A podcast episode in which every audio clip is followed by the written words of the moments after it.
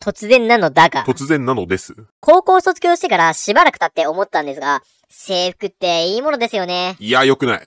え俺、校長の次に制服が嫌いだったもん。頑張れよ、校長。普通思い出補正かかってるから、卒業生からそういうこと言われんはずだぞ。いやいや、なんで制服嫌いなんですか学ランで重かったのよ。うーん、そうですか。でも、見る方はどうですか見る方上司の制服ですよ。ああ、そっちも嫌だったんだよな。えいや、なんでですかまあ、冬服は全然気にしませんよ。でも、夏服がとにかく嫌だったんですよ。なんでですか男子たちにとって暑い夏の楽しみは女子の夏服しかなかったでしょ。そんなことないだろ。もっといろんな青春があったわ。どっちにしろ、夏服の女子は男子にとって眼福以外の何者でもなかったでしょ。いや、胸元開きすぎな。えいやいや、めちゃくちゃ鎖骨見えるぐらい胸元開いてるから。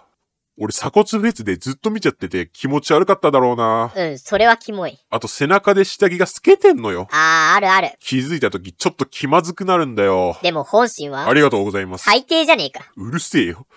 じゃあお前はそういう時どうしてたんだよ。ガン見だよ最低じゃねえか。よく俺に言えたな。何を気にする必要があんだ事故なんだから誰も咎めない。寄ってみるだろ。最低が止まらねえじゃねえかよ。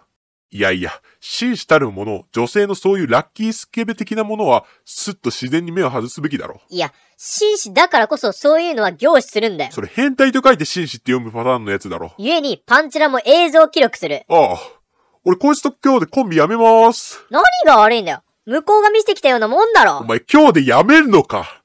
もうちょっとやめさせてもらいますわ。